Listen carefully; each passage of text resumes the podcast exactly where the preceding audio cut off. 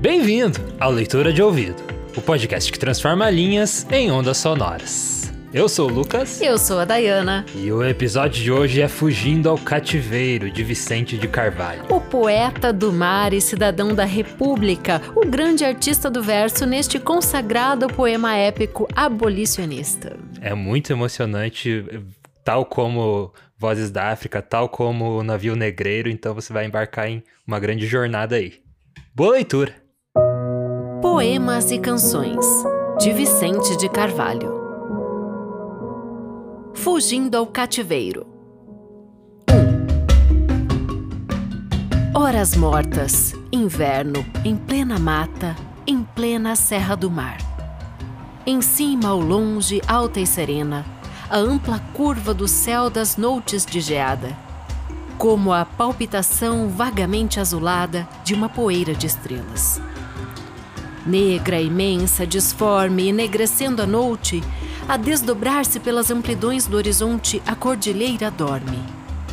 Como um sonho febril do seu sono ofegante, na sombra em confusão do mato farfalhante, tumultuando, o chão corre às soltas sem rumo.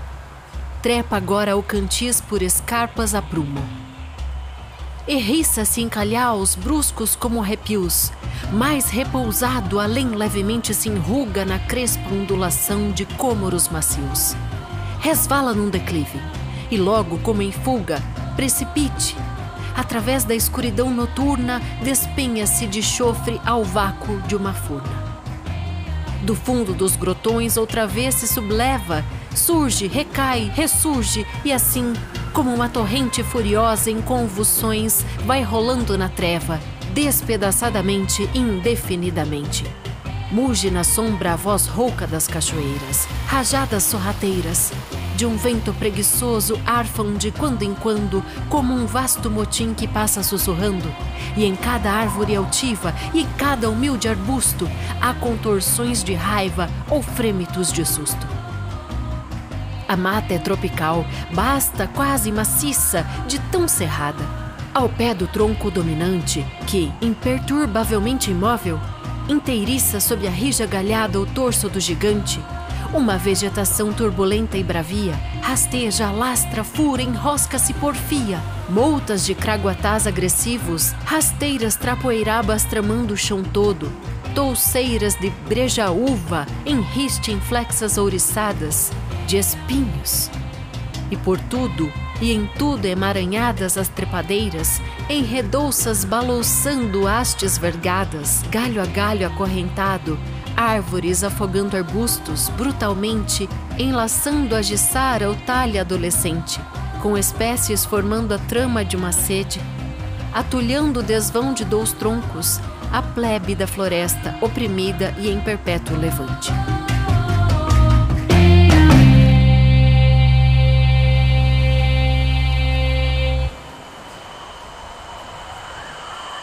Acesa num furor de seiva transbordante, toda essa multidão desgrenhada, fundida como a conflagração de cem tribos selvagens em batalha, a agitar sem formas de folhagens, disputa-se o ar, o chão, o orvalho, o espaço, a vida. Na confusão da noite, a confusão do mato gera alucinações de um pavor insensato, aguça o ouvido ansioso e a visão quase extinta Lembra e talvez abafe urros de onça faminta, a mal ouvida voz da trêmula cascata que salta e foge vai rolando águas de prata. Rugem sinistramente as moltas sussurrantes. Acultam-se traições de abismo numa alfombra. Pênedos traçam no ar figuras de gigantes. Cada ruído ameaça e cada vulto assombra. Uns tardos caminhantes, sinistros, meio nus, esboçados na sombra, passam como visões vagas de um pesadelo. São cativos fugindo ao cativeiro. O bando é numeroso, vem de longe no atropelo da fuga perseguida e cansada. Hesitando em vácuos de susto e avançadas afoutas, rompendo o mato e a noite, investindo as ladeiras, improvisam o rumo ao acaso das multas. Vão arrastando os pés chagados de frieiras. De furna em furna a serra imensa se desdobra, de sombra em sombra a noite infinda se prolonga. E flexuosa em vaivens, como de dobra em dobra, a longa fila ondula e serpenteia e a longa marcha através da noite e das furnas avança. Vão andrajosos, vão famintos, vão morrendo. Incita-os o terror, alenta-os a esperança. Fica-lhes para trás, para longe, o tremendo cativeiro. E através desses grotões por onde se arrastam, do sertão que os esmaga e os esconde, da vasta escuridão que os segue e que os ampara, do mato que obsta e apaga os seus passos furtivos, seguem almas de hebreus. Rumo do Jabaquara, o Canaã dos cativos. Vão calados, poupando fôlego. De quando em quando, fio d'água humilde, murmurando as tristezas de um lago imenso, algum gemido. Um grito de mulher, um choro de criança, conta uma nova dor em peito já dorido, um bruxoleio mais mortiço da esperança, a rajada mais fria arrepiando a floresta e a pele nua o espinho entrando a carne. A aresta de um seixo apunhalando o pé já todo em sangue. Uma exacerbação nova da fome velha.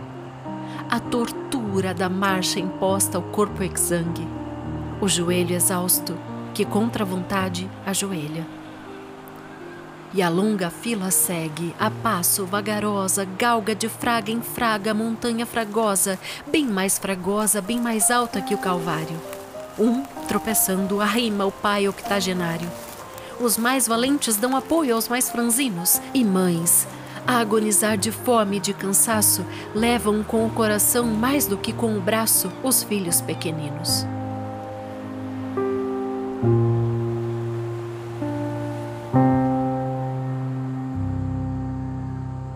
Dois.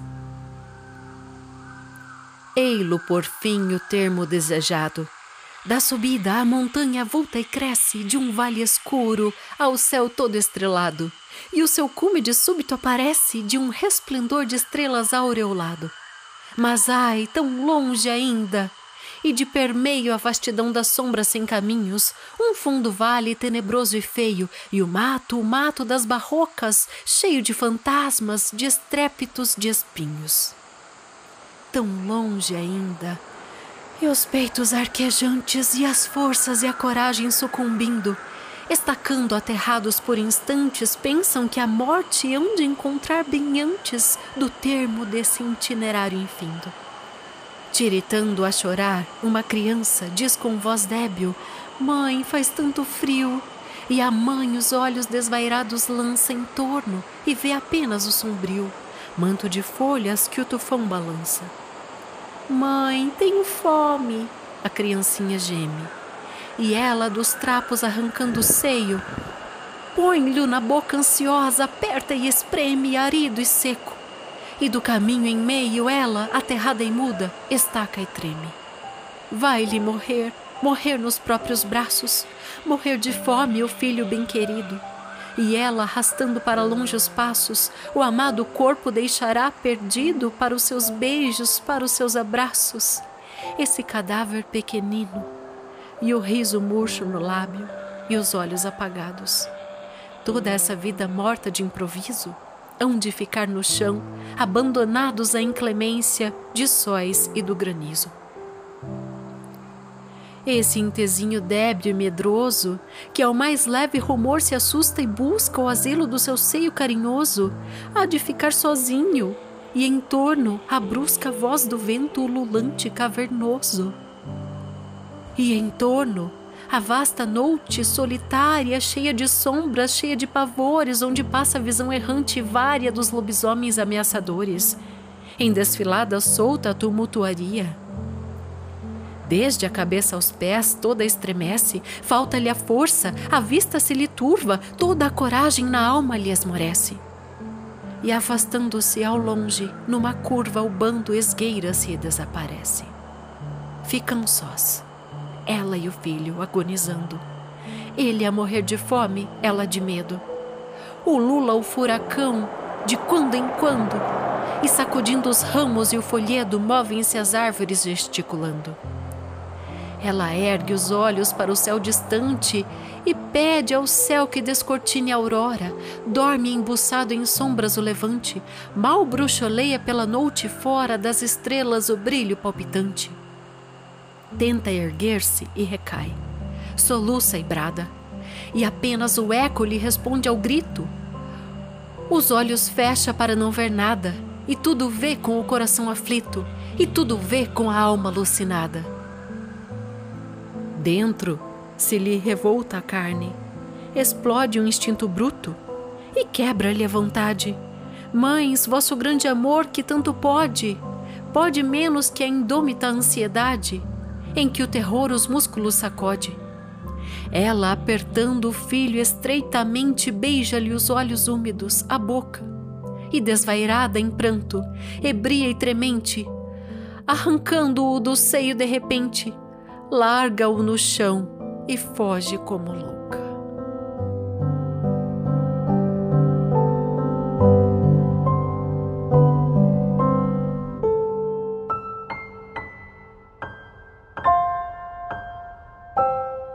Três. A madrugada, da turva noite esgarça o úmido véu e espraia-se risonha alvoroçada, rosando os morros e dourando o céu. A caravana trôpega e ansiosa chega ao tope da serra. O olhar dos fugitivos descansa enfim na terra milagrosa, na abençoada terra onde não há cativos. Embaixo da montanha, logo adiante, quase a seus pés, uma planície imensa, clara, risonha, aberta, verdejante. E, ao fundo do horizonte, ao fim da extensa macia várzea que se lhes depara, ali próxima em frente, esfumadas na luz do sol nascente, as colinas azuis do Jabaquara. O dia de ser livre, tão sonhado, lá do fundo do escuro cativeiro, amanhece por fim, leve e dourado, enchendo o céu inteiro. Uma explosão de júbilo rebenta desses peitos que arquejam, dessas bocas famintas, dessa turba macilenta. Um borborinho de palavras loucas, de frases soltas que ninguém escuta, na vasta solidão se ergue e se espalha, e em pleno seio da floresta bruta canta a vitória a meio da batalha. Seguindo a turba gárrula e travessa, que se alvoroça e canta e salta e ri-se, um coitado, com a trêmula cabeça toda a alvejar das neves da velhice. Tardo, trôpego, só, desamparado. Chega afinal e surge à superfície do alto cimo, repousa consolado longamente nos longes da planície, o olhar quase apagado. Distingue-a mal, duvida, resmungando, fita, compreende-a pouco a pouco Veia anunciando próxima, esboçando no chão que brilha de um fulgor de área, num verde claro de ervaçal que ondeia, a aparição da terra prometida. Todo trêmulo ajoelha, e ajoelhado de mãos postas, nos olhos a alma e a vida, ele, o mesquinho e o bem-aventurado, adora o céu nessa visão terrena. E de mãos postas e sempre extasiado, murmura, reza esta oração serena com um tosco resumo do Evangelho. Foi Deus Nosso Senhor que teve pena de um pobre negro velho. Seguem. Começa a íngreme descida. Descem e recomeça a peregrinação entontecida no labirinto da floresta espessa, sob o orvalho das folhas gotejantes entre as multas cerradas de espinheiros, andrajosos, famintos, triunfantes, descem barrancos e despenhadeiros. Descem rindo a cantar, seguem felizes sem reparar que os pés lhes vão sangrando pelos espinhos e pelas raízes, sem reparar que atrás, pelo caminho por onde fogem como alegre bando de passarinhos da gaiola escapo, fica um pouco de trapo em cada espinho e uma gota de sangue em cada trapo. Descem rindo e cantando, em vozeria e em confusão, toda a floresta cheia de murmúrio das fontes da alegria deles, da voz dos pássaros gorjeia, tudo é festa. severos e calados, os velhos troncos plácidos ermitas, os próprios troncos velhos remoçados, riem no riso em flor das parasitas. Varando acaso as árvores à sombra da folhagem que é brisa arfa e revoa, na verde ondulação que úmida alfombra, o ouro leve do sol bubu à toa. A água das cachoeiras clara e pura salta de pedra em pedra os solavancos, e a flor de São João se dependura festivamente à beira dos barrancos. Vão alegres, ruidosos, mas no meio dessa alegria palpitante e louca, que transborda do seio e transborda, canta e ri na boca, uma mulher absorta, acabrunhada. Segue parando a cada passo e a cada instante os olhos para trás volvendo. De além, do fundo dessas selvas brutas, chama seu nome em lágrimas gemendo, uma vozinha ansiosa e suplicante. Mãe, onde geme que tão bem o escutas teu filho agonizante? 4. De repente, como um agouro e uma ameaça, um alarido de vozes estranha passa na rajada do vento. Estacam. Como um bando de ariscos, cai tetus farejando a matilha, imóveis alongando o pescoço, arquejando Presa à respiração, o olhar em fogo, enrilha os dentes, dilatada a narina, cheirando a aragem, escutando o silêncio, espreitando a solidão. Assim, numa alarma instintivo, estaca e põe-se alerta ao bando fugitivo. Nova rajada vem, novo alarido passa.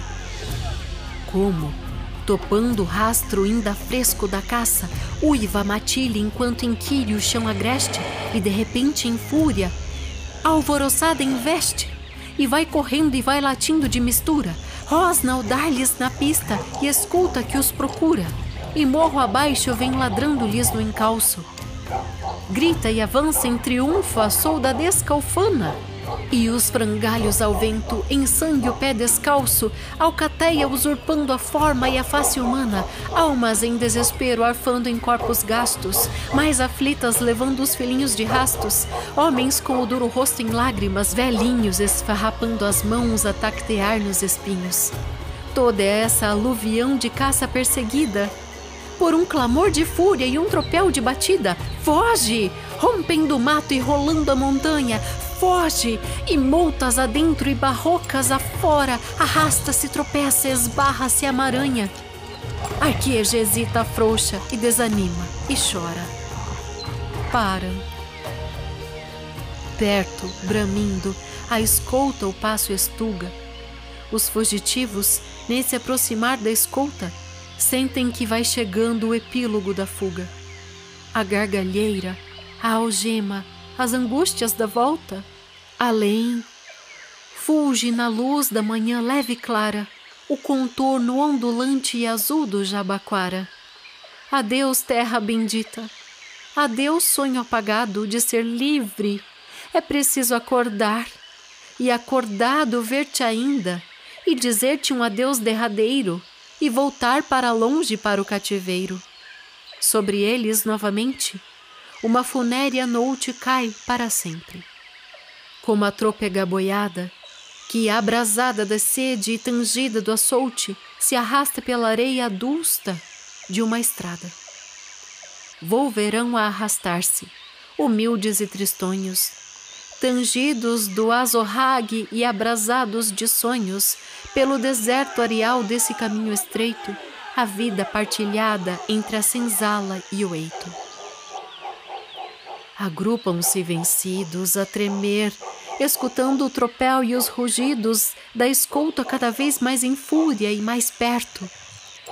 Nesse magote vil de negros maltrapilhos, mais de um olhar fitando o vasto céu deserto, ingenuamente expobra o pai, que enjeita os filhos. Destaca-se do grupo um fugitivo, lança em torno um longo olhar tranquilo de esperança e diz aos companheiros: Fugi! Correi! Saltai pelos despenhadeiros! A várzea está lá embaixo! O jabaquara é perto! Deixai-me aqui sozinho, eu vou morrer de certo, vou morrer combatendo e trancando o caminho. A morte assim me agrada. Eu tinha de voltar para conservar-me vivo. e é melhor acabar na ponta de uma espada do que viver cativo. E enquanto a caravana desanda pelo morro atropeladamente, ele, torvo, figura humilde e soberana, fica e a pé firme espera o inimigo iminente. Hércules negro corre, abrasa-lhe nas veias sangue de algum heróico africano selvagem, acostumado à guerra, a devastar aldeias, a cantar e a sorrir no meio da carnagem, a desprezar a morte espalhando-a às mãos cheias.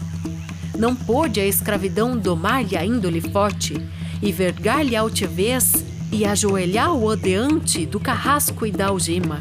Sorri para o suplício e a fita encara a morte sem que lhe o braço trema, sem que lhe ensombre o olhar o medo suplicante. Erguendo o braço, ele ergue a foice, a foice volta, enrola sobre a terra uma cabeça solta. Sobre ele vem cruzar-se o gume das espadas. Ah! Prendei-lo jamais! respondem as folsadas, turbilhonando no ar e ferindo e matando. De lado a lado, sangue espirra jorros. Ele, ágil, possante, ousado heróico, formidando, faz frente, um contra dez. Defende-se e repele. E não se entrega, e não recua, e não fraqueja. Tudo nele, alma e corpo ajustados, peleja. O braço luta, o olhar ameaça e desafia. A coragem resiste, a agilidade vence. E, coriscando no ar, a foice rodopia. Afinal, um soldado. Hebril de covardia. Recua, vai fugir, recua mais, detém-se. Fora da luta, sente o gosto da chacina. E vagarosamente alcançando a carabina, visa, desfecha. O negro abrira um passo à frente, erguera a foice, armava um golpe, de repente. Estremece-lhe todo o corpo fulminado. Cai-lhe das mãos a foice, inerte para um lado. Pende-lhe inerte o braço, impotente, indefeso. Ilumina-lhe ainda a face decomposta, um derradeiro olhar de afronta e de desprezo. Como enxame em furor de vespas assanhadas, assanham-se-lhe em cima os golpes em resposta e retalham-no à solta os gumes das espadas. E retalhado, exausto, o lutador vencido todo flameja em sangue e expira num rugido.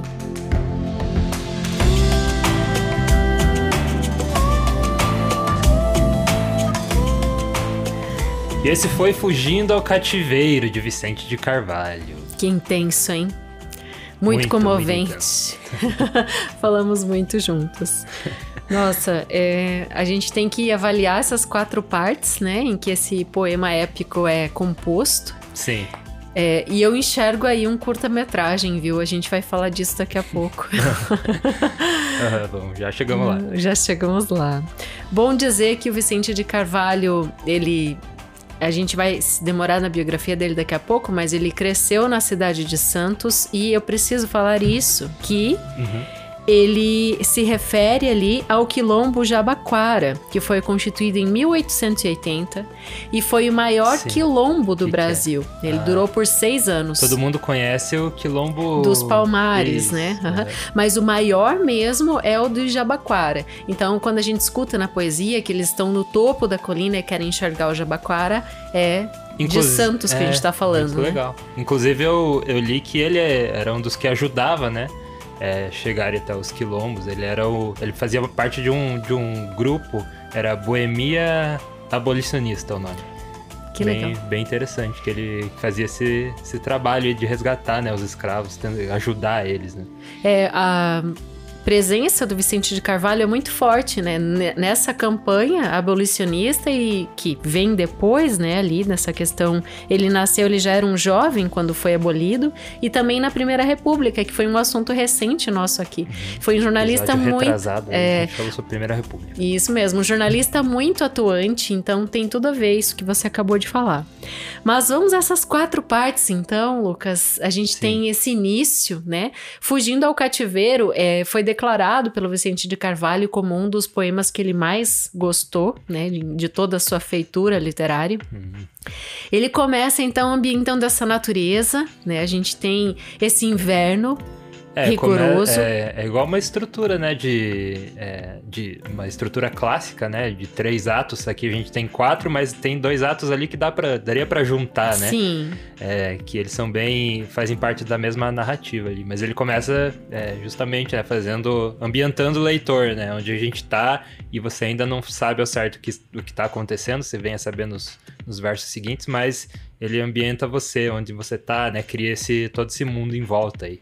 Perfeito. A gente percebe que uma vez ambientado esse tempo e espaço, essa floresta tropical ela se mostra como bem inóspita, né, para os personagens que vão circular é, por vento, ali. frio, né? É, e ele até usa o termo Noite. estrepe dos espinhos, né? E isso só a palavra estrépido em si já cutuca, né? Imagina os espinhos é, junto. Esse espinho volta várias vezes, né? É. Depois, durante o E narrativa. essa coisa dos trapos, né, irem ficando nos espinhos e o sangue no trapo, então é Uhum. muito figurativo e muito intenso. Mas Sim. então ele entra ainda nessa parte 1, mas depois que ele ambienta essa natureza, ele fala que são fugitivos e ele se demora numa mãe e num filho, que fazem a atuação no ato 2, né? Sim, então ali tem a, esse, esse incidente, né, que acontece, que é um incidente, digamos, mais intenso, né? Depois tem a batalha, mas digamos que ali é o, é o que puxa, assim, o leitor pra dentro mesmo, né? Pra, ele mostra realmente o que tá acontecendo, assim, de forma bem crua, bem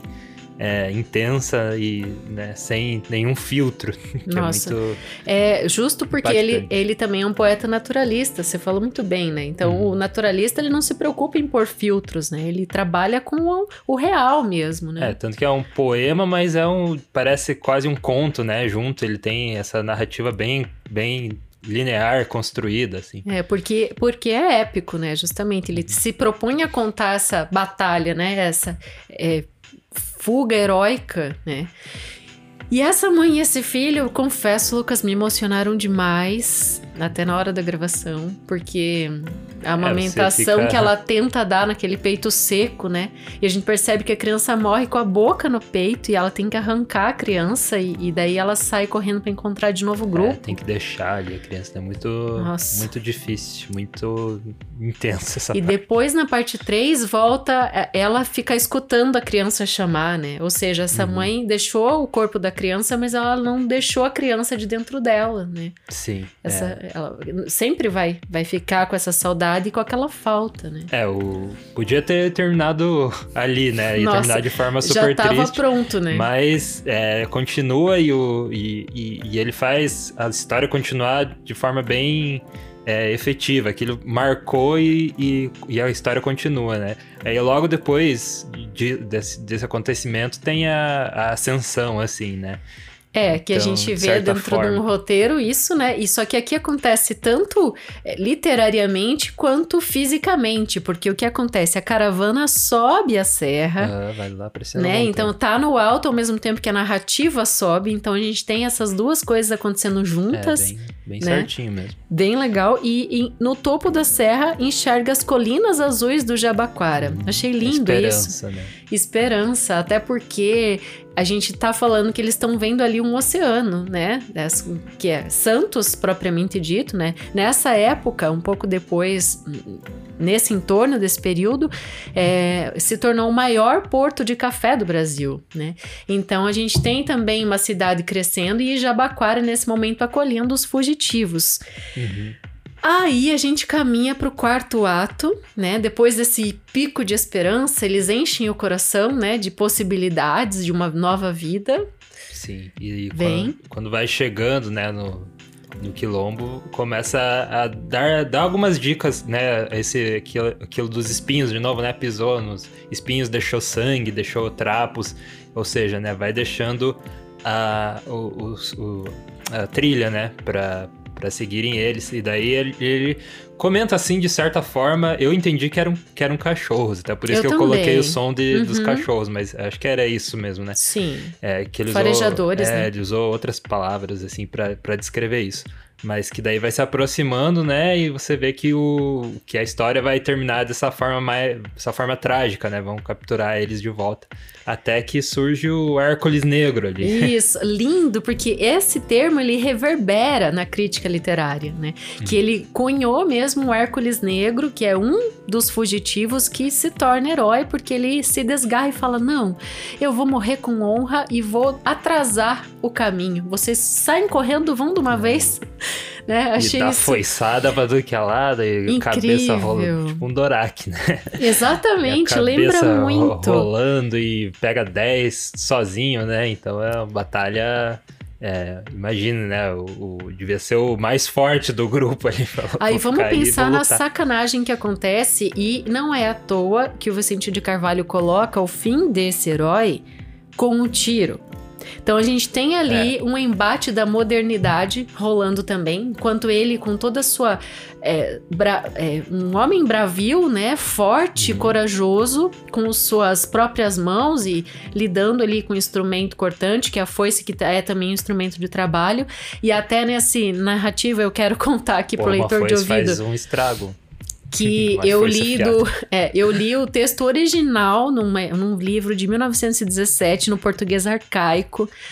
Então, Sim. é false, é false, é note e tem alguns termos ali que, pela falta de. ou sobra de acento ou troca de letras no nosso português do século ainda 19, né? De repente não saiu tão perfeito algumas palavras.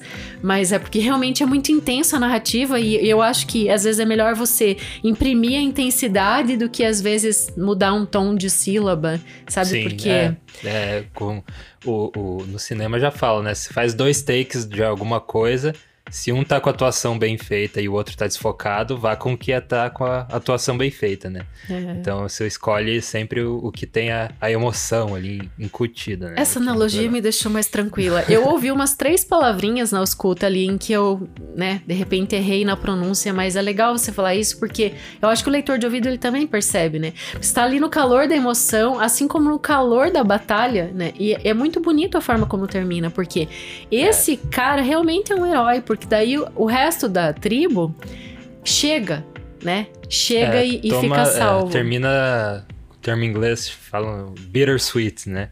Aquele amargo com, com é. doce, assim, junto. Então tem essa, esse final que não nem agrada demais, nem, nem é totalmente trágico, né? Ele fica ali no, nesse meio, assim, que é, que é muito legal, é muito criativo terminar uma história assim. E permite contemplar uma experiência humana avassaladora, né? Porque o que essa, esses cativos viveram, né? É algo assim que você tem que saber que isso aconteceu na história do Brasil. Isso é história real.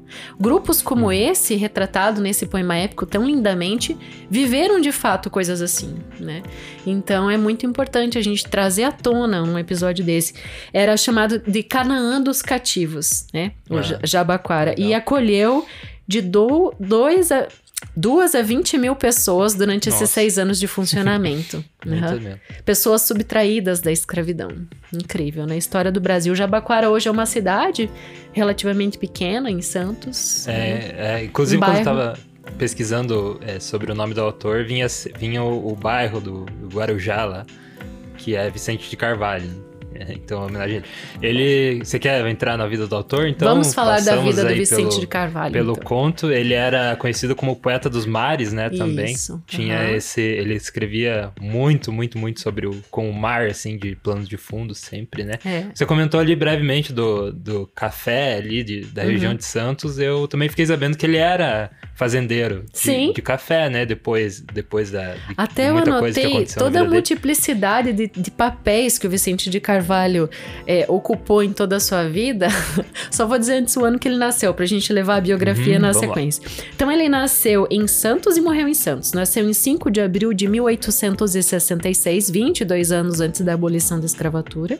Já era bem já era formado em direito, inclusive, quando aconteceu isso no Brasil. 20 anos ele se formou em direito. É, 20 aos anos. 20, super cedo, né? Entrou na faculdade com 16. 16 é. Aos Sei. 20 estava formado, bacharel em Direito. E ele morreu em 1924, no mês de abril também. E também em Santos. Então, nessa trajetória, olha só, eu notei tudo que ele foi. Você bem disse, fazendeiro, realmente ele foi fazendeiro, empresário, chefe de família, jornalista combativo, advogado, político, magistrado, que ele também atuou como juiz, né? No, ah. Ele foi ministro do Tribunal de Justiça do Estado Isso de São Paulo. mais tarde, né? Na, mais tarde, aham. Aqui tô falando tudo, né? Poeta e contista e Tanana, ele era tio-avô da Maria Valéria Rezende, a minha amada. É, então, a Maria Valéria Rezende, a grande escritora aí, é, nacional brasileira, com renome mundial, né? Uhum. E sua best friend aí, e sua é, amiga de, de longa data já, quase, né? É. Vários anos que você conhece. Ela já entrevistou e é uma escritora. Tem, acho que todos os livros dela aqui. Daqui É. a pouco vai começar a comprar de novo o livro, ter duas cópias de cada um. Pra dar pros amigos de presente. É, e é muito interessante essa curiosidade, né? É, inclusive, você quer, você escreveu sobre isso? Sim, aham, que quando menina, ainda antes de ser alfabetizada, Maria Valéria Rezende decorava os versos do tio-avô, né, do Vicente de Carvalho, pra eles fazerem os saraus, né? Então não tinha televisão, né, nessa época. As pessoas iam na casa umas das outras à noite pra A literatura era o entretenimento. né? Isso. Tinha essas leituras de poesia em grupos, né? Justamente. era e era bem muito comum eles irem à casa da- dos familiares da Maria Valéria, porque tinha uma tia paralítica, que também era Que poeta. absurdo, né? A literatura era o entretenimento. E daí é legal saber que, além de Fugindo ao Cativeiro, os preferidos do Vicente de Carvalho em toda a sua produção poética são ainda Palavras ao Mar, Cantigas Praianas, A Ternura do Mar, tudo com mar, né? É. Rosa, Rosa de Amor, Velho Tema, que eu fiquei. Será que eu faço Velho Tema ou Fugindo ao Cativeiro? Velho Tema ou Fugindo ao Cativeiro? Daí a gente acabou fazendo Fugindo ao Cativeiro e foi muito bom a escolha. aham. E ainda Pequenino Morto. É um dos que ele gosta muito, que todos eles estão nesse livro, que é Poemas e Canções, né? Saiu em 1908 e tem um prefácio lindíssimo e extenso do Euclides da Cunha, que um escritor que admirava demais o Vicente de Carvalho. Então ele faz toda uma trajetória assim nesse prefácio. A edição que eu li já é a terceira, que é de 1917, né? E, igual se permanece com esse prefácio do Euclides da Cunha, muito bonito de ler. Até eu separei um termo aqui que eu quero ler Um termo? dele. Um trecho. Um trecho. Ah, tá bom. Vamos lá. Ele diz assim, ó. Imensa desventura do africano abatido pelo traficante. Contrapusemos a rebentina do crioulo revoltado. Vicente de Carvalho agarrou, num lance magnífico, a única situação heróica e fugaz. Durando o que durou o relâmpago da foice coruscante, brandida por um Hércules negro de uma raça humilhada e sucumbida. É, resumiu, resumiu o, o poema, né? Muito bom. Lindo, né? Lindo demais. Muito legal. É, e o. Aquele. Você comentou ali dele. do- a gente tava falando dele ser fazendeiro, né? E costura com o nosso episódio lá um pouco dos Bruzundangas da Primeira República, porque ele virou fazendeiro depois que foi instalada a Primeira República. Então Uhum. ele, ele tinha o cargo é, no governo, né? E depois que houve esse desmembramento, ele meio que. É, tô saindo, vou morar no interior. daí, virou, daí que ele virou fazendeiro. né? Muito bem lembrado. Muito interessante. Interessantíssimo, nossa. E sobre ser praticamente um filme, é isso que, que você bem colocou, né? A gente enxerga ali os três atos, né? Caracterização de tempo e espaço, daí a gente tem essa, esse alto, né? Tem essa batalha final e tem esse desfecho com essa, né? Doce e amargo junto ali. Então, Muito cinematográfico mesmo. Tá pronto o filme aí, quem quiser fazer, pega, de- pega o roteiro e faz. pode até muito usar a legal. narração do leitura de ouvido, dar os créditos. É. Falando em créditos, então, é, vamos dar os créditos para os nossos produtores executivos aqui do Leitura Certamente. de Ouvido, as pessoas que nos que colaboram, colaboram com a gente lá no, no apoia.se barra leitura de ouvido, que é o nosso financiamento coletivo. Então, se você quiser fazer parte desse financiamento coletivo e fazer parte do, da causa que a gente está trazendo, né? É bem importante a gente frisar que a gente traz essa forma descontraída de falar sobre literatura, essa forma mais acessível, né? Mas é por essa causa de levar a literatura para as pessoas hoje na forma de podcast, que é, é tão é, acessada hoje, né? Que, é, que tudo tá virando podcast, parece. E tem mais, por amor à literatura e às histórias, a gente digere tudo pra você. Então, todos esses termos técnicos, né? Tudo, toda essa circunstância que tá de pano de fundo nas escolas literárias, que às vezes entram de uma forma tão quadradinha na escola, aqui a gente traduz e faz ligações com a atualidade, né? Então, a gente É. ama o que faz. Tem muita técnica por trás, mas tem um amor gigantesco segurando tudo isso. É, isso é um, é, é um podcast com. Eu tô, tô me gavando aqui. Mas é um podcast com conteúdo. A gente tá vendo muito podcast, principalmente nacional, né? Que tá pegando a influência de, de Joe Rogan e, e esses podcasts gringos, assim, que gostam de fazer a- a- as polêmicas, né? É, é- parece tipo equivalente ao. ao Faustão e ao Luciano Huck, ao ratinho Aham. dos- do podcast. Então, é essa forma mais. Fofoca. É, é, essa forma de criar polêmica e fazer você clicar no vídeo e você assistir. E às vezes você assiste, fica sabendo da polêmica e o seu QI continua o mesmo. Eu vou te falar que fazer um podcast na linha que a gente faz é um trabalho árduo. Às vezes eu me pego assim, puxa vida, mas a gente faz tanta coisa e tem X inscritos no canal. É, então, X seguidores, não é justo. Fulano que faz aquilo, tem tudo aquilo. Mas enfim, é a difícil gente. competir com, com, né, com essa. é, Com esse, com esse gênero de podcast mais. mais. É, clickbait, né?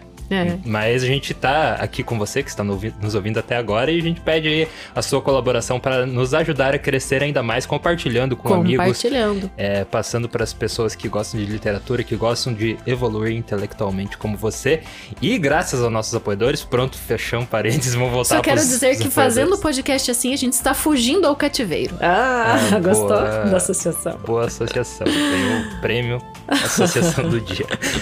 Os nossos apoiadores, então, chegamos enfim neles. Nossos produtores executivos são eles: Anderson Luiz Fernandes, Bibiana Dana, Bruno Guedes com o Grupo Danco, Cristiane Bastos Cota, Cláudia Lubi, Denis Roberto da Silva Petuco, Kênia Garcia Bento Torquato, Letícia Lemos Grit, Lilian Renert, Raimundo Gabino dos Santos, Rosângela Marquese, Sérgio Rico da Luz, Silvio Schmidt, e Zenilda Ribeiro. Obrigado, vocês, apoiadores do Leitura de Ouvido. Mais uma vez, se você quer ser um dos nossos apoiadores e nos colaborar com alguns pilas do seu bolso, aí entra em apoia.se barra leitura de ouvido, que você pode colaborar desde 5 reais até onde você alcançar. E vamos então comer o sushi, que eu vi a moto buzinando, Vamos. que já chegou. E você, até a próxima. A próxima leitura.